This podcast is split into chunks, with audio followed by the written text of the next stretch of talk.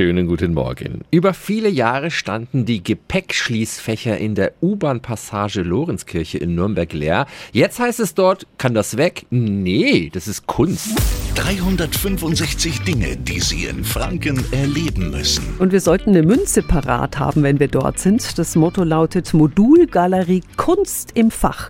Frage an Susanne Scholl von der Kunsthalle Nürnberg. Wie funktioniert's genau? Die Technik ist noch wie aus den 80er Jahren.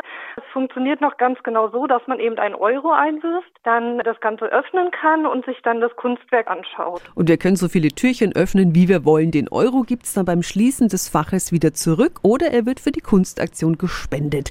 Die Kunstwerke stammen von dem Künstler Pakashia und Olaf Prosig Lutz. Es sind sehr viele Bilder, die die Künstler selbst zeigen in verkleinerter Form, aber auch kleine Objekte, die vielleicht auch Vorlagen wiederum für Gemälde sind. Also das Ganze verschränkt sich da auf eine ganz humorvolle Art und Weise. Übermorgen wird das Werk vorgestellt. Das Künstlergespräch, das beginnt um 15 Uhr. Schließfachkunst in der U-Bahn-Passage Lorenzkirche. Alle Infos finden Sie nochmal auf radiof.de.